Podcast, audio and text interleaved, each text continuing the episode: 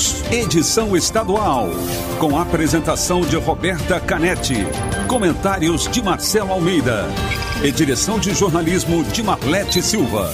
T-News. T-News. Oferecimento Alimentos Caldo Bom. Hashtag Cinquentou. Uma festa de sabor e novidades para comemorar os 50 anos da Caldo Bom. E Farmácias Nissei. Nissei por perto. Com as melhores ofertas para você.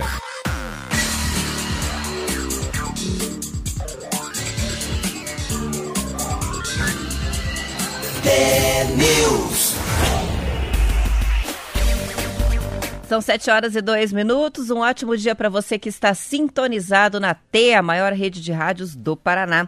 Você acompanha agora a análise do noticiário do Brasil e do nosso estado e participa da programação pelo WhatsApp, o 41992770063, com a transmissão ao vivo na Rádio T e também em vídeo no YouTube e no Facebook.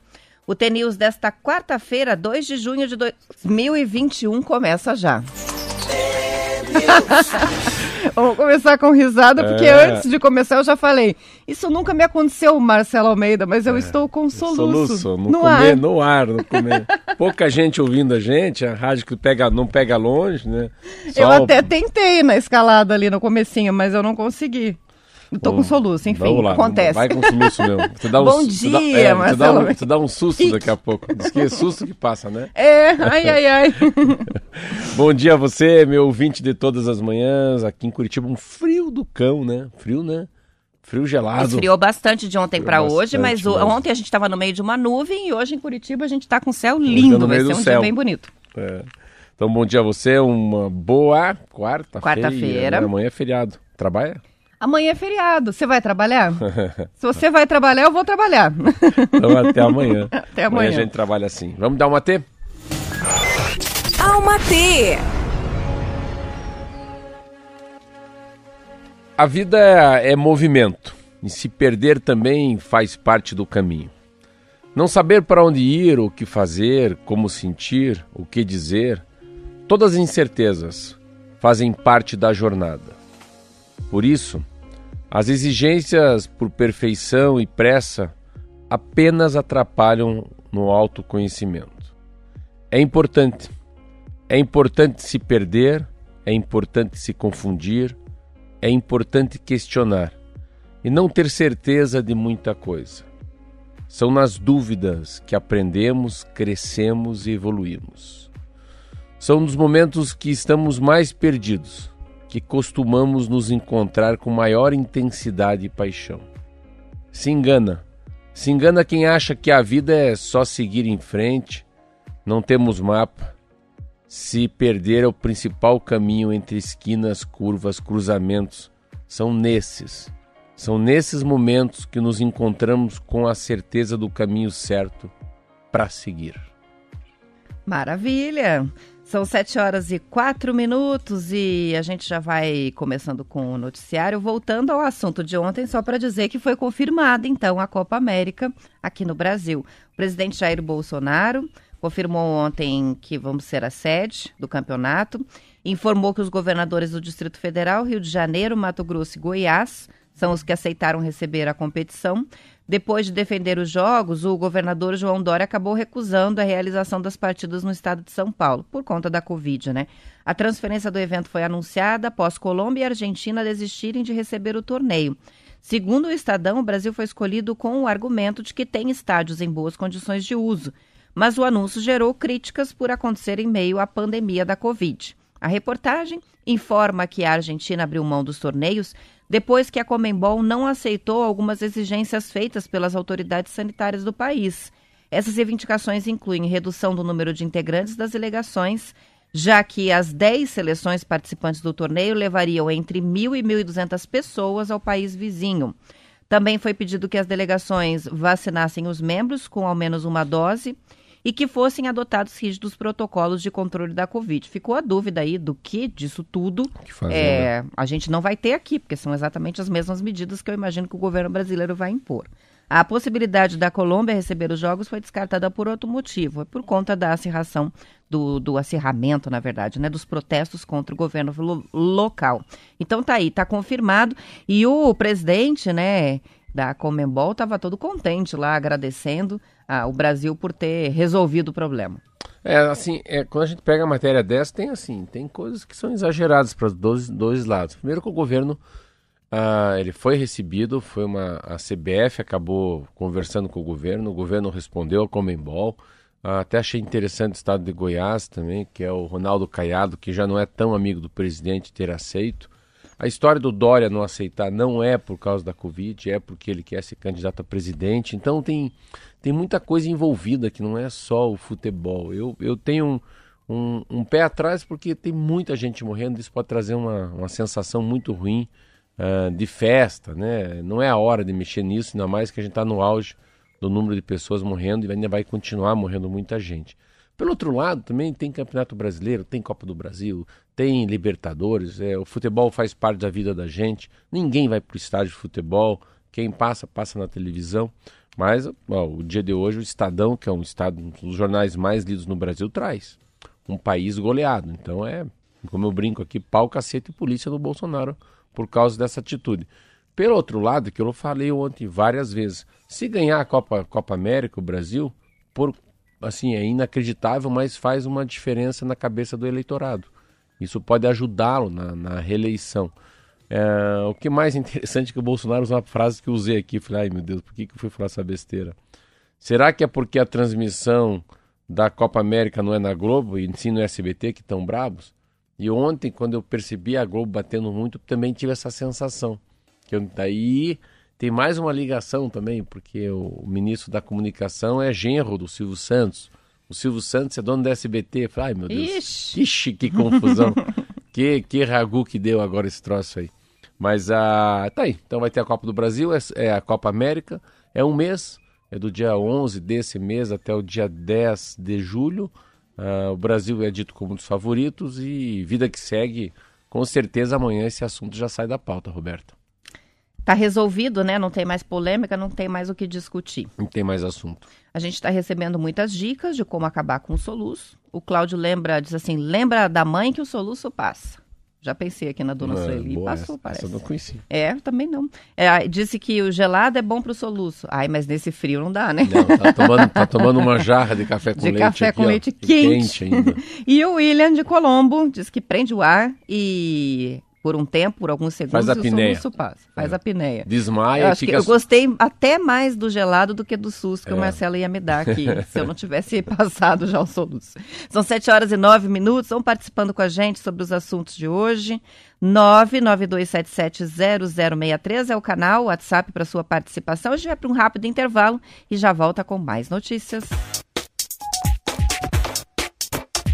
É News. É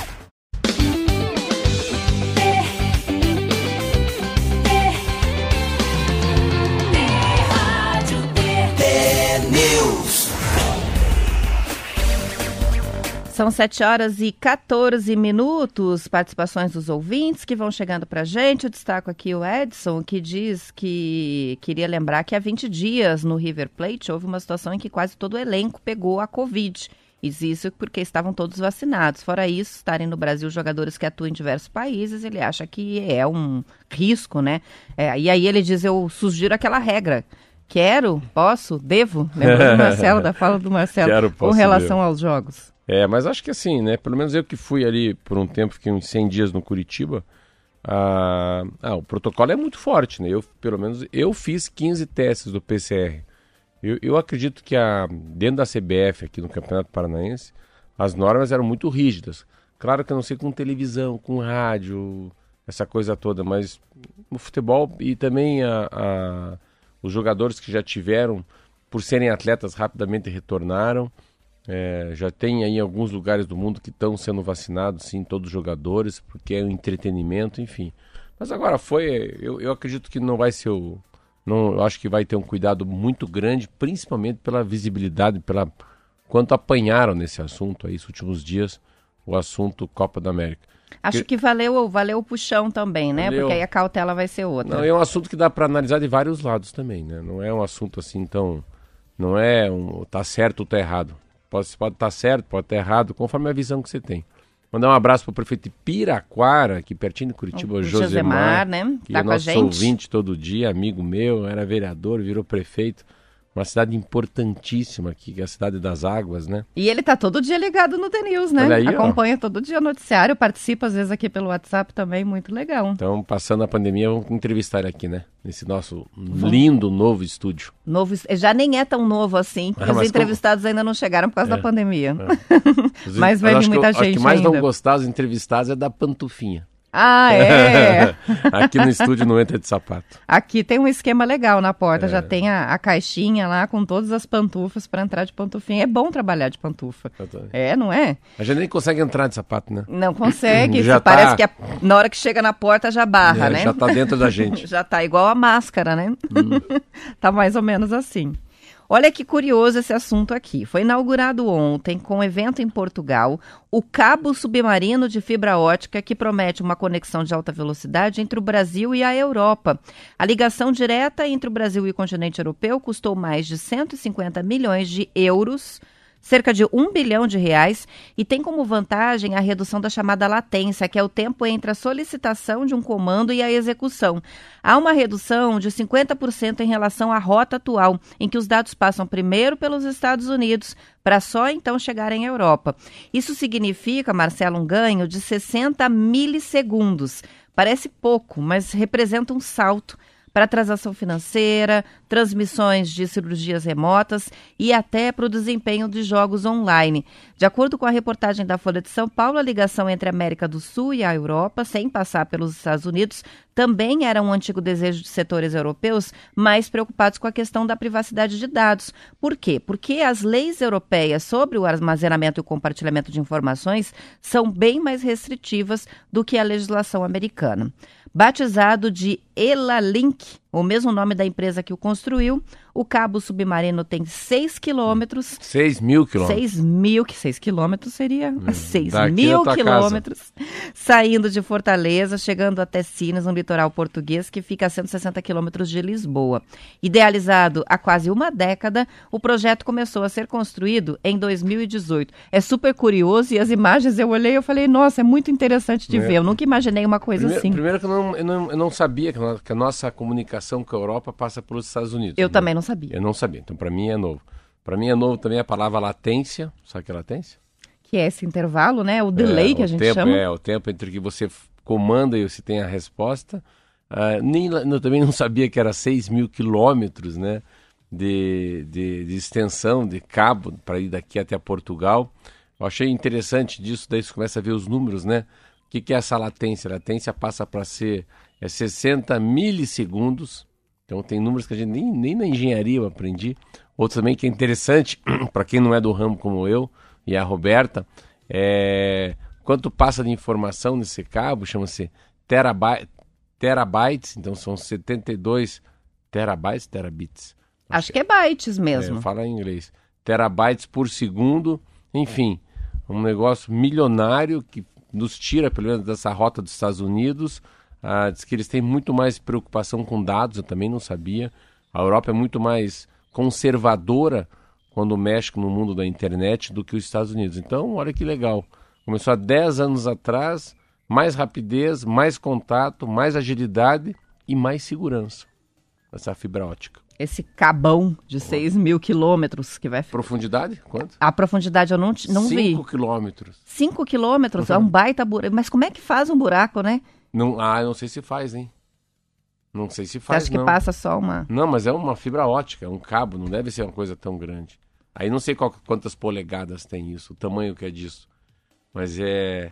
Eu também não sei como é que é, porque assim, eu não sei como é que é o fundo do mar. É muito difícil esse troço. Muito difícil. É, uma coisa que não deve ser é concreto, ele não deve ser, ele não deve ser rígido. Que vai que lá embaixo tem uma, uma pedra, depois aumenta, entendeu? Não, o mar é irregular, óbvio, né? Que o fundo do mar é irregular. Mas eu fico imaginando isso no meio do oceano, né? Mas eu acho que ele, não sei se ele fica sempre de, com a barriga na, na areia, ou se ele pode, em alguns lugares do mundo, ficar pêncil, entendeu? Não, ficar solto. Sim, você tá solto na água, né? Eu não faço a menor ideia. Queria um saber. Eu fico imaginando um cara que conhece muito esse assunto. Deve estar achando nós dois, dois ignorantes, né? Mas como são Tá ignorantes? prestes a se jogar pela janela. É, é. Ouvindo a gente aqui tentando descobrir como é que faz para É, passar o não- cabo mas de Portugal até o É, Brasil. mas, não ima- mas eu não imagino que é uma coisa tão grande, entendeu? Não, não deve ser do tamanho dessa sala, que sabe, um- o tamanho do, do- como fosse um óleo duto, entendeu? Não. Ó, eu ia, ia até falar, cadê o Joel, que sempre nos salva nesses assuntos, né? Ele diz, é, é fixado no fundo do oceano, do tamanho, do tamanho do volante de um carro, ele disse que é o Ah, calibre óbvio, do... esse é top. É um cabo É 30. flexível de borracha com revestimento para mordida de tubarão. É o mesmo sistema da ilha do MRU. Ilha do Mel. é o mesmo Meu sistema da Ilha Deus do Mel. A gente já tem isso daqui. Só que a Ilha do Mel fica bem mais perto do que a Europa, né? Mas É. Na então Ilha é do isso. Mel, eu sabia que eu fui lá e perguntei, mas como é que vocês têm conectividade aqui? Se a gente tá numa ilha, aí eu saí que passava por baixo, era de Paranaguá para lá. De Paranaguá mas não do Brasil para Portugal. Aí, tá resolvido. Se viu, ó, ó. Então deve ser uma, duas, três. Estamos falando aí umas 12, 13 polegadas. É isso aí. É parecido com o sistema da Copel de fibra ótica que também passa ali até a Ilha do Mel da mesma maneira. Obrigada pela Parabéns pro colaboração Joel ainda. pro Joel. O Joel que trabalha na Copel, ele sempre nos ajuda com esses assuntos, assim, desses- dessas Puxa- áreas que a gente Puxando não a entende orelha muito. dos burros aqui. É. Vamos lá, então. Nos próximos meses, Marcelo, o clima vai influenciar o preço é, de vários itens para os brasileiros, principalmente alimentos. Em função da falta de chuva, milho, cana-de-açúcar, café podem ter safras menores, inclusive aqui no Paraná.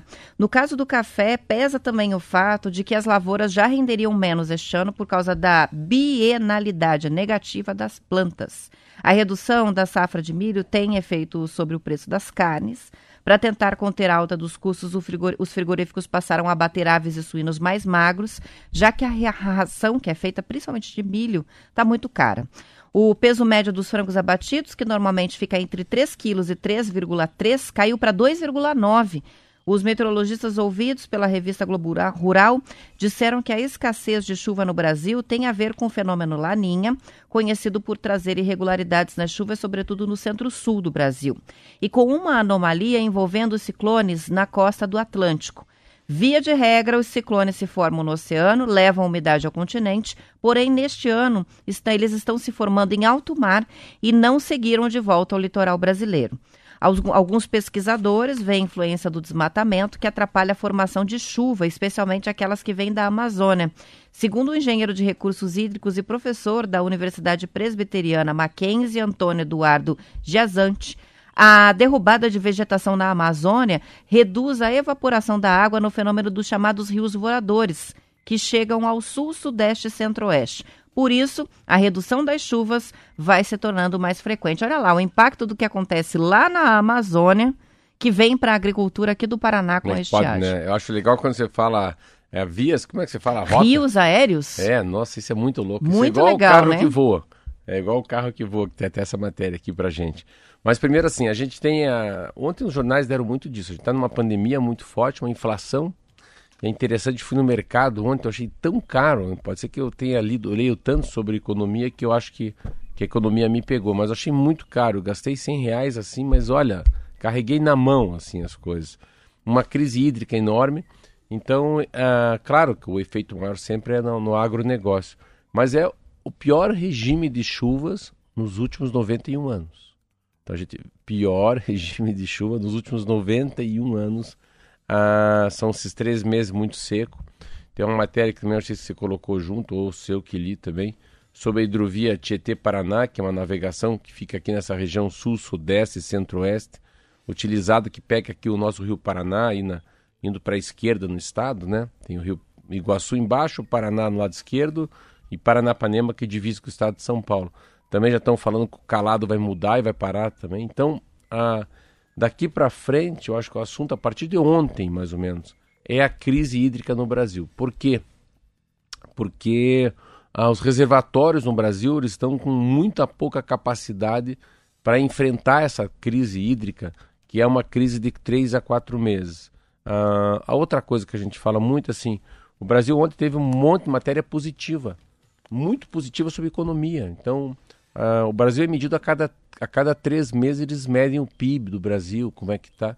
E o Brasil deu uma, um salto muito interessante em relação ao produ- produto interno bruto de janeiro, fevereiro e março. Então, abril, maio e junho, eles acham que também não vai ser tão ruim. Então, mesmo num caos que essa pandemia, comparado com os outros países do mundo, o Brasil andou.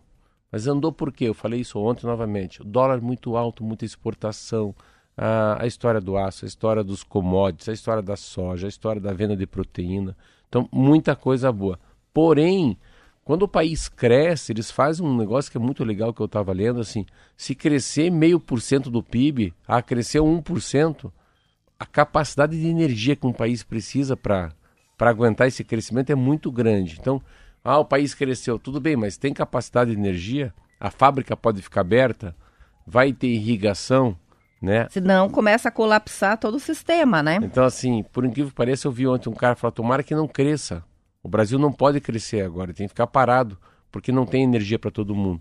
Senão acaba também a energia pode ser reduzida nas casas. Imaginou? Falta de água, falta de luz e pandemia, aí é, o, é a tempestade perfeita. Isso aí, são 7 horas e 27 minutos. E para fechar, a Lactalis do Brasil concluiu ontem a compra de ativos da cooperativa Cativa de Londrina. Com a anuência do CAD, o Conselho Administrativo de Defesa Econômica, a dona das marcas Parmalat, LG, Batavo e Presidente vai assumir as fábricas de Londrina e também Cerqueira César, no estado de São Paulo, e o Centro de Coleta de Pato Branco, além de toda a estrutura comercial da cooperativa paranaense. De acordo com a Gazeta do Povo, a Lactalis faturou mais de 9 bilhões de reais no ano passado. Esse acordo agora inclui a revisão de passivo e a garantia da compra de leite dos 4 mil cooperados da Cativa por um prazo de 10 anos, renováveis por mais 10 anos. A empresa pretende, nestas unidades, manter a produção do leite longa-vida das marcas Poli e Cativa, que são da cooperativa, e envasar também os produtos das marcas Batava, LG e Parmalat. A empresa pretende elevar o faturamento das operações no estado e alavancar a captação de 360 milhões de litros ano para 500 milhões em dois anos. É interessante que a gente acha que o produto é diferente, né? Todas as marcas na mão de um dono só. A gente aprende na economia, eles chamam M&A. M&A é aquisição e fusão das empresas, uma coisa muito comum no mundo, né? Principalmente em épocas de pandemia. Então, os grandes vão comprando os pequenos. Geralmente as pessoas se vendem, elas se vendem porque às vezes não tem mais capacidade de reinvestir e ficar muito perto daquela que é maior. Então isso é uma coisa muito comum em qualquer área, né? O cara começa a ficar muito grande, o que é meio grande não consegue crescer, porque ele tem que se descapitalizar, ou ele tem que emprestar dinheiro, tem que fazer alavancagem no banco. E as empresas preferem falar, não, já que eu não posso com o inimigo, eu vou é me abraçar no inimigo, no bom sentido, né? E acaba sendo vendido. Ah, o que mais impressionou semana passada, que eu fui na Cicred e descobri que a Batavo não é a Batavo. Ah, me deu até uma vontade de chorar. Hum. Eu sempre que eu compro Batavo, eu acho que eu estou comprando um produto aqui do Paraná, né? Ali de Castrolanda. E tem a Batavo, não. A Batavo foi vendida, né? É, e isso me deixou assim, meio assim. Mas é, é, a força das máquinas, das marcas, né? Você falou é, aquele LG, LG, que tem muito em São Paulo, no Rio. Parmalat foi muito conhecido há 20 anos atrás. Batavo. E as cooperativas começam a ganhar esse, esse nome, né? Cativa, Concan, Cevale. Você vê, as cooperativas já são, né, assim, já tem um rótulo de marca como tem uma Batavo, como tem uma.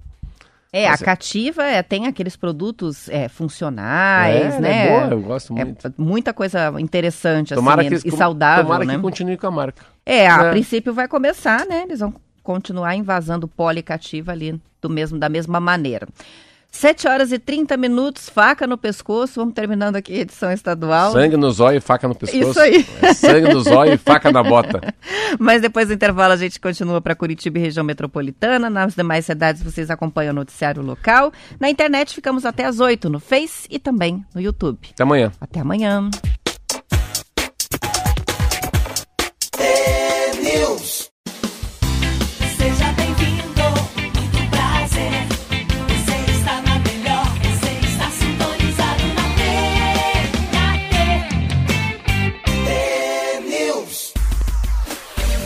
São 7 horas e 35 minutos. Um projeto de lei do deputado federal Gustavo Fruit, do PDT, pode mudar a legislação sobre o tombamento de patrimônio histórico, para que o ato deixe de ser um fardo para os donos de imóveis. O tombamento é hoje determinado pelo município, pelo Estado ou União, mas a responsabilidade sobre o restauro e a manutenção, preservação das características originais e tal, fica a cargo do dono do imóvel.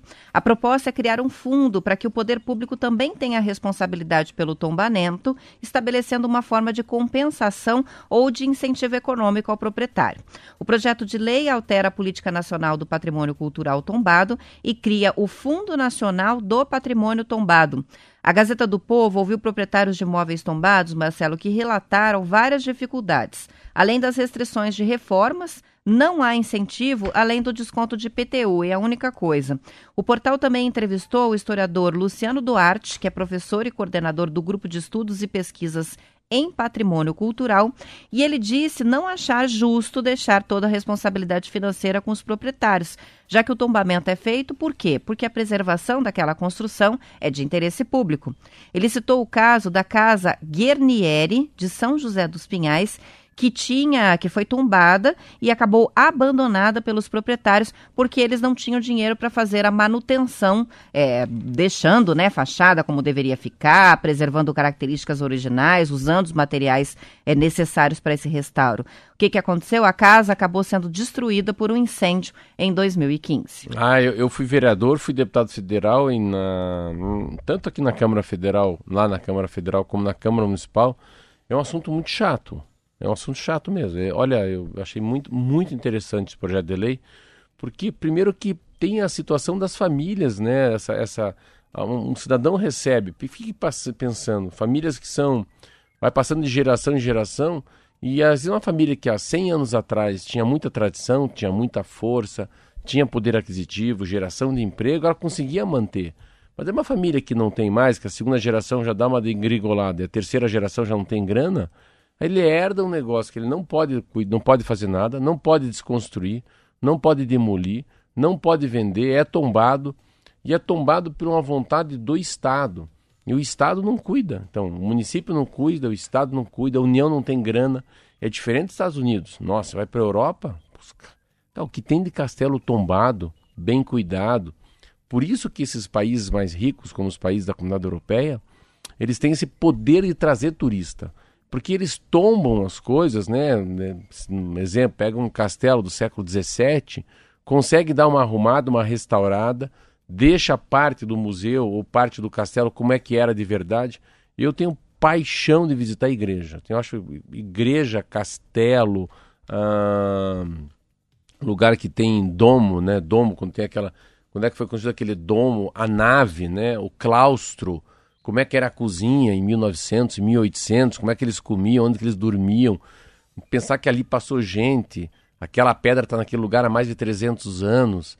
Não apenas ver nos livros, né, e nos é... registros fotográficos, mas sentir, mas sentir, estar e vivenciar, né, aquela construção antiga como ela era. É, e ela tem que ter um charme, tem que, às vezes tem que ter um ar condicionado, uma pessoa esperando um souvenir para comprar na saída. Então todo o turismo, esse turismo é muito louco, né? Aí você pega aqui, tem muito aquela um livrinho da Folha de São Paulo de todos os países do mundo, eu já compro, já quero saber como é que foi, qual que é o rio, por que, que aquela cidade leva aquele nome, quem fundou aquela cidade. Nossa, é tão legal quando você senta numa igreja e fala, meu Deus, eu já li. É aqui o Papa foi. Ah, Papa. Você vai para Roma, sabia que os papas estão enterrados ali. Você fala, o Papa está enterrado aqui, tá. Ali que aquele, aquele é o último Papa, sim. O João Paulo II está aqui, o João Paulo VI é aquele, é. Meu Deus, ela está tão perto de mim. Sim, são os restos, os restos mortais dele. Tudo isso geralmente num ambiente tombado, numa casa tombada, num teatro tombado. E a mesma coisa às vezes é até com terreno, né? Às vezes a pessoa comprou um terreno, mas ele tinha tanta, tanta vegetação, ele tem tanto pinheiro que ele fica é inviável aquele terreno para construir, porque é tudo uma área de proteção ambiental. Então, nesses dois assuntos, às vezes a gente fica olhando. E eu acho muito legal que é, possa ouvir também né, o proprietário desse imóvel que foi tombado. Então, que crie-se um fundo, né, pelo menos para ajudar. É, eu estava falando esses dias, ela morreu até. a dona do Castelo Eldorado, lá perto de Londrina. Eu fui visitar ela faz uns quatro anos. É um, é um castelo que foi criado na década de 30.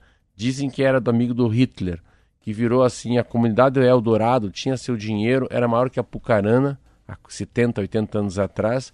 Eu fui gravar, cara, um castelo lindo, mal cuidado, tava caindo aos pedaços. Ela não tinha grana para cuidar. Uma hora ou outra, umas 10 pessoas iam por dia visitar, pagavam 20 reais. Mas era uma história linda de um castelo. Então, aquele castelo podia ser uma visitação do mundo para todo mundo.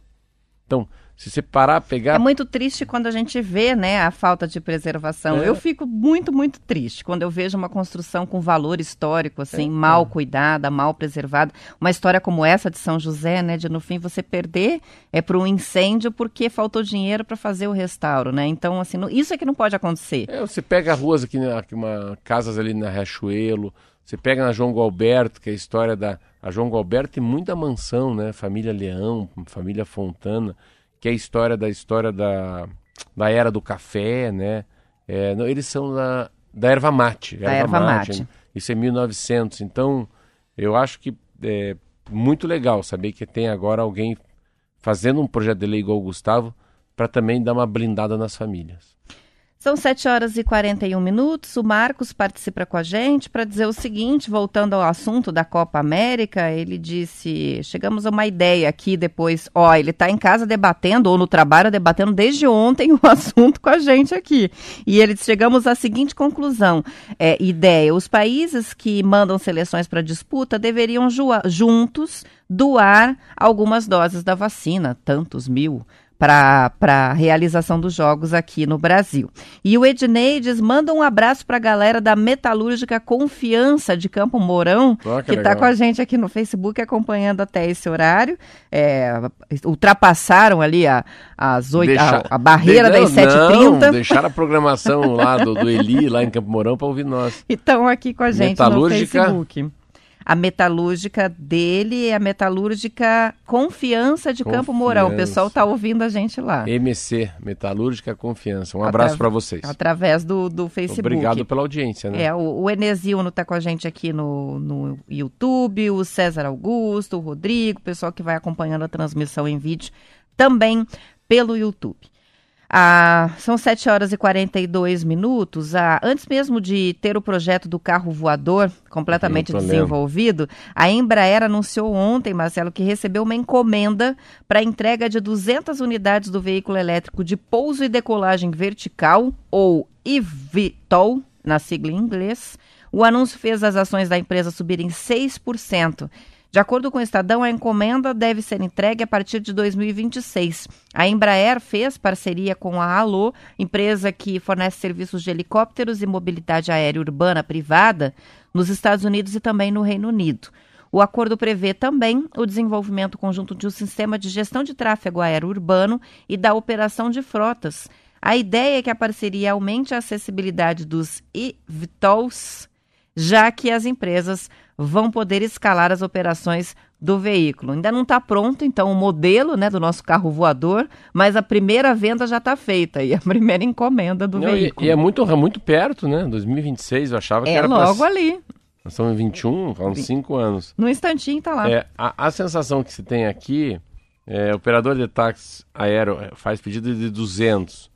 Então, alguém já pediu 200, né? E é mais assim, o, o grande problema de que eu estava lendo é que não tem. É, claro que os países que vão certificar, eles vão trabalhar, eles têm que trabalhar em cima de agências reguladoras. Mas o foco inicial deles são três países, por incrível que pareça. Eles vão focar muito nos Estados Unidos, é, nos países da Europa e não no Brasil. Então, uh, eles acham que tem tempo suficiente para entregar. Na avaliação deles, né, uh, vai ter que ter uma, uma nova regra, uma nova legislação, um novo decreto um novo olhar, né? Para essa oferta de serviço e operações de frotas, né? Como é que vai fazer, quem que vai fazer, como, quanto vai custar. Então é um é quase inacreditável que nós estamos falando aqui, né? Que é um, uma coisa que eu nunca imaginei que a gente ia ver, eu não ia ver isso na vida. Mas o mais legal que eu achei disso é ter um braço brasileiro. Aí que está a pegada. E muito legal porque a, Ah, essa Embraer, a chamada de braço da inovação, chama-se Embraer X. Ah, é? achei top, assim. Embraer X, tão simples, né? É um braço de inovação radical da fabricante de aeronaves brasileiras. Então, pô, assim você lê a palavra radical e X com Embraer, é muito, é muito milênios, né? Muito geração 2000 para cá, eu É. acho, pelo menos. A gente acha, né? É, moderno, né? Moderno. É, será que é X ou Embraer X? X. É, mas é o X, é. é. Acho que é X, né? Não, é outra dúvida, né? Que a gente fala, falava no Sputnik 5, né? É. É A Sputnik gente V. falou aqui muito assim então, e no fim era aqui V. pode, esse aqui pode ser Embraer 10. Pode ser Embraer 10, é verdade. Ou número ou letra. Com números romanos. São 7 horas e 46 minutos e a pandemia turbinou os negócios dos microempreendedores brasileiros, especialmente por causa das vendas do comércio online. Quase 10% dos que iniciaram o próprio negócio como microempreendedores individuais em 2019 viraram empresas maiores, segundo mostra um estudo feito a pedido do Estadão pela consultoria Serasa Experian. A taxa de progresso dos microempreendedores individuais, ou MEIs, em 12 meses até março deste ano, que foi de 9%, é mais do que o triplo da registrada entre 2017 e 2019. Para chegar a esse resultado, foi avaliado o faturamento de 700 mil mês entre abril de 2020 e março deste ano, que estavam em funcionamento já regularmente. Os microempreendedores que cresceram e passaram a ser micro ou pequenos empresários faturaram mais que 81 mil reais no ano ou 6.750 reais mensais. Microempreendedores voltados para o comércio foram os que mais conseguiram ascender no, pre- no período. O motivo seria o comércio online. Dos 3 milhões, das 3 milhões de empresas abertas anualmente no Brasil, atualmente cerca de 80% são as MEIs. Que coisa, né? Você vê como a- a- Primeiro assim, você tem uma, uma mudança enorme que eu percebo isso, não precisa nem ler jornal. De quanta gente que eu conheço que está tocando o seu negócio, né? Então a sua pequena confeitaria, né? Seu pequeno, o seu pequeno jeito de ser, você vê. Aí e como como como foi rápido com essa pandemia a história do e-commerce. Nossa, eu estava lendo sobre esse Mercado Livre que é argentino, né? Ele não é, a gente acha que o Mercado Livre é brasileiro. Não é brasileiro? Não é argentino? Ah, Você é vê argentino. a força dele e a força como as coisas vão chegando. Eu estava ontem, segunda-feira e terça-feira, eu caí na- no conto de mim mesmo. Falei, ah, eu vou almoçar fora. Vou pegar o Jean, vou pegar ali, falar com a Bianca, com a Silvia e com o Rafa, que trabalham comigo, vamos já almoçar fora. Mas daí só a hora que eu vai pro almoço, que bate a fome, que cai a bandeira vermelha em mim. Falei, meu Deus, não tem restaurante. Não tem onde almoçar. Depois, mas eu trabalhei, eu acordei de manhã. Segunda-feira, a mesma coisa. Só tô contando isso pra ver como é interessante. Ah, eu vou nadar. Fui, pus o calção, separei minha touca e fui pra natação. Mas assim, aí chega na natação, tudo fechado o clube, lá onde eu nado. Meu Deus, mas tá fechado. Mas assim, mas como é que o débil mental como eu não, não, não lembrei que tem um decreto? Ah, É, que- ba- não é só você, eu acho que todo mundo está passando por isso, né? Porque a gente tem essa alteração, a- às vezes semanal, Que é né? De meia mudar a bandeira. Ontem a trabalhar. mesma coisa. Mas eu Eu, tô trabalhando aqui. eu tinha coisas para comprar que eu parei em algum momento do dia, cheguei a entrar no carro, falei, vou lá comprar. Depois eu lembrei, não, o comércio não está aberto, não tem onde comprar. Agora vai ter que esperar. Então, a- a- você vê a importância, eu queria dizer, do, do pequeno, do mini, daquele cara que tem três funcionários, o cara que tem dois funcionários, e a, e a segunda funcionária é a esposa, ou é o marido, que o filho está ajudando. Você vê a, a sobrevivência, né? Quando a gente acaba. a- tem uma coisa no mundo, o Barack Obama falou isso muito legal há três anos atrás em São Paulo. Ele falou: tudo bem, fintech, edutech, saúde tech, tudo vem para a tecnologia, mas cada vez que vocês criam muita inovação, muita automação, muita inteligência artificial, muito robô, e como é que faz para o cara que não tem estudo? E como é que faz para o cara que tem ensino médio incompleto? Ou que tem o ensino ah, terceiro grau incompleto, ou ensino fundamental completo? Então, o que, que o cara vai fazer? Se o cara só tem uma profissão na vida.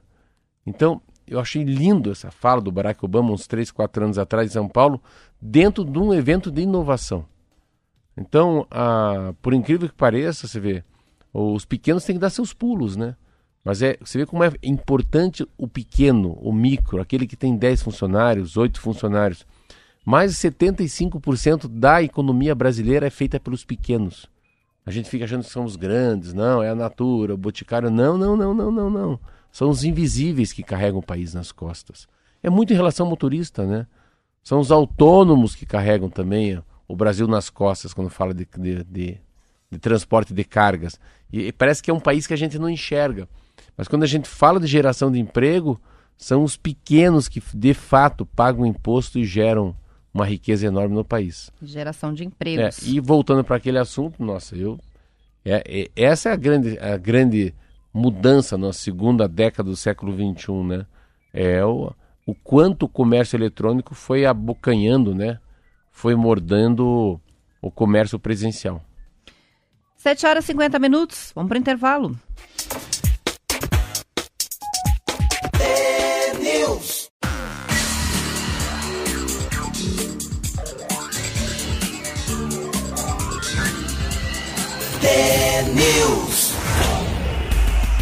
Voltando aqui no T-News, é ruim voltar? Eu não sei, eu não sei voltar. Sabe qual que é a dica? É, É. só da hora. Ah, São 7 horas e 52 que minutos. legal. Marcelo Eu- eu Almeida sei- tem alguma eu coisa para dizer aqui. voltar. Não, tava, porque a gente tá passando. São sete horas. Eu tava passando um assunto que eu achei muito interessante nacionalmente ontem. Se vê que a- a- o Brasil inteiro, vamos falar um pouquinho de Covid? Primeiro que Vamos eu lá. pa- passei na Praça Ouvidor Pardinho, tinha uma fila lá de gente que eu acho que mudou alguma coisa em relação a, a- Mudou e vacinação. super mudou. E o que mais mudou no país ontem, que o Coronavac, a, a Organização Mundial da Saúde, ela tem restrições a várias vacinas. Então, várias delas entraram, mais do que permanente, entraram numa uma questão emergencial. E não é diferente para o Butantan com a Coronavac, que é a chinesa. E ontem eles deram uma sinalização que sim, que ela é uma vacina aceita no mundo inteiro. Então a comunidade europeia começa já a abrir as portas para os brasileiros. Então, o que há de restrição hoje para que os brasileiros possam viajar, porque não foram vacinados pela, pela Janssen, não foram pela Oxford, e a maioria das é, e a maioria, maioria é Coronavac. Então, isso é uma belíssima é, notícia para todos nós, principalmente brasileiros. Notícia boa. O que, o que a gente falou que vai mudar, com- que já mudou, né, com relação à vacinação, mudou porque ah, ontem a gente chegou a comentar aqui a decisão anunciada pelo governo federal na sexta-feira de, paralelamente aos grupos prioritários, eh, continuar a vacinação por faixa etária, pessoas que não têm comorbidades, eh, começam a ser vacinadas dos 59 anos para baixo, né? Pois em Curitiba a vacinação começa hoje já por, por, por faixa etária. Então, eh, neste primeiro momento, vão ser contemplados todos os residentes de Curitiba que vão completar 60 anos de idade até o dia 31 de dezembro deste ano. Esses já estão convocados para vacinação por faixa etária que recomeça a partir de hoje em Curitiba. A vacina vai ser aplicada em 18 pontos de vacinação contra a Covid, das 8 da manhã até as 17 horas. Para vacinar é preciso apresentar o documento com foto, o comprovante de residência de Curitiba e eles estão pedindo para que cada um leve a sua própria caneta, que nem foi nas eleições. Caneta? A fila já era caneta, porque você tem que assinar alguma documentação lá. Eu nunca ouvi isso. É, tá aqui. Para nós. Essa é a primeira, vez que Primeira você fala vez que eu tô ouvindo falar desse É. assunto, mas tá aqui. Então eu tava fazendo a conta, esses dias a Marlete também, eu acho que eu vou antes do que imaginava ser vacinado. Eu tenho 54, tá no 60? Ixi, mas tem muita gente. 59, né? Os que completam 60 até 31 de dezembro. Então são as pessoas já com 59 anos que, que começam a receber a vacina hoje em Curitiba. Antes do que eu imaginava isso está acontecendo. Eu É. achei que ia demorar E- mais dias para concluir Eu achava que demorava mais dias e também, pelo que eu tô sentindo ali, pelos estudos, acho que vai chegar mais vacina daqui para frente também. Então Entendeu? é isso. Não eu vai ter que... escassez de vacina agora. Eu acho que mais alguns dias aí teremos. Vamos fazer uma, uma, uma transmissão direto do Se posto. me leva lá. É, pro Marcelo É, recebendo eu- a é, vacina. Do braço, assim, hein? A Você foto tem que foto, ter, tem que né? ter aquela foto. É, antes do que a gente estava imaginando. Então vamos lá, a gente Mas vai eu vou ser o acompanhando único isso dia a que não vou dia. tomar no braço. Não vai. Não. Eu Não, depende da vacina, sabia? Ah, eu sei de fonte Mas não, pode, confiável. não dá pra tomar no bumbum essa? Toma no bumbum. A de Oxford, AstraZeneca, eles inclusive indicam porque dói menos ali no bumbum. Viu só? Então, há grande chance de você receber a a da, vai injeção ser no a foto do bumbum. rádio. Eu não tenho medo nenhum, não tem problema. A foto vai ficar engraçada. Vai ficar. Então tá aí uma boa notícia, né? Que a vacinação tá andando, ainda que com poucas doses, mas a gente tá assim na expectativa de que logo a coisa dispara e, trou- você e acelera. eu não achei aqui, eu acho que está no final do programa. Você trouxe dados não da Covid? Não? Os sabe números sabe da se melhorou Covid, alguma né? coisa de ontem para hoje? Não. Então, vamos ver os dados aqui, né? Curitiba, tem. Curitiba a gente está com 882 novos casos em 24 horas, balanço de 28 mortes em 24 horas também. A, a- com relação à, taxa de ocupação de leitos em Curitiba não mudou, 104%. Está lotado mesmo, é por enquanto. Paraná a gente tem 5.216 novos casos e 22 mortes. É, não tem o comparativo aqui. Agora, Brasil, não, não temos, assim, com relação pelo menos ao número de casos e mortes, não Não, tem. eu acho que o Paraná está errado. Set- É, 70. Na verdade, não é que é errado, né? Esse Hum. É, mas- dado que a gente está trazendo hoje, a gente costuma trazer o do Ministério da Saúde, mas hoje a gente está trazendo do consórcio de veículos de imprensa. São 77.898 novos casos, 2.346 mortes em 24 horas. Então, Muito forte. pelo balanço, não, não Então, temos tá aí uma forte, alteração. Assim, não, o Brasil está forte, pelos teus números, Curitiba continua forte, Paraná muito fraco. Esse número aí não é um real. Não dá para comparar 22 no Paraná e 28 na capital. É, tá, até, tá destoando Tá aí, né? destoando, Os cara. balanços estão É. destoando. É, Para a gente fechar uma notícia ah, de que a Copel está divulgando aqui um balanço, desde março de 2020 recebeu mais de 400 mil pedidos para converter faturas de papel para eletrônica. E isso representa um aumento de 46% nos domicílios que estão adotando a opção digital. Com essa conversão, e aí é uma informação que eu não sabia, a empresa está deixando de imprimir a conta de luz em envelope e economizando com a postagem da correspondência que vai pelos correios, e esse dinheiro não gasto está indo para a Covid, para combate ao coronavírus. Olha. A empresa já entregou 10 respiradores de leito e 11 ventiladores de beira de leito para ajudar os pacientes na rede pública de saúde do Paraná. É, e isso é um resultado parcial da campanha Fatura Solidária. Então vale a pena, né, fazer essa migração para ajudar aí com os recursos. Bonito, bonito mesmo. É, a adesão é só fazer lá no site, copel.com. Eu já há muito tempo mudei porque eu não gosto de conta de papel. Eu prefiro mesmo receber as digitais porque eu não uso as de papéis, né? Eu faço tudo programação é, pelo, pelo internet banking. Mas tá aí, quem não fez pode fazer a conversão, só não vá fazer se você precisa do papel, porque daí esquecer de pagar a conta é que não dá, né? Mas- e ficar sem energia elétrica. Então faça-se para você ok receber É. pelo e-mail. Não é crise hídrica, não.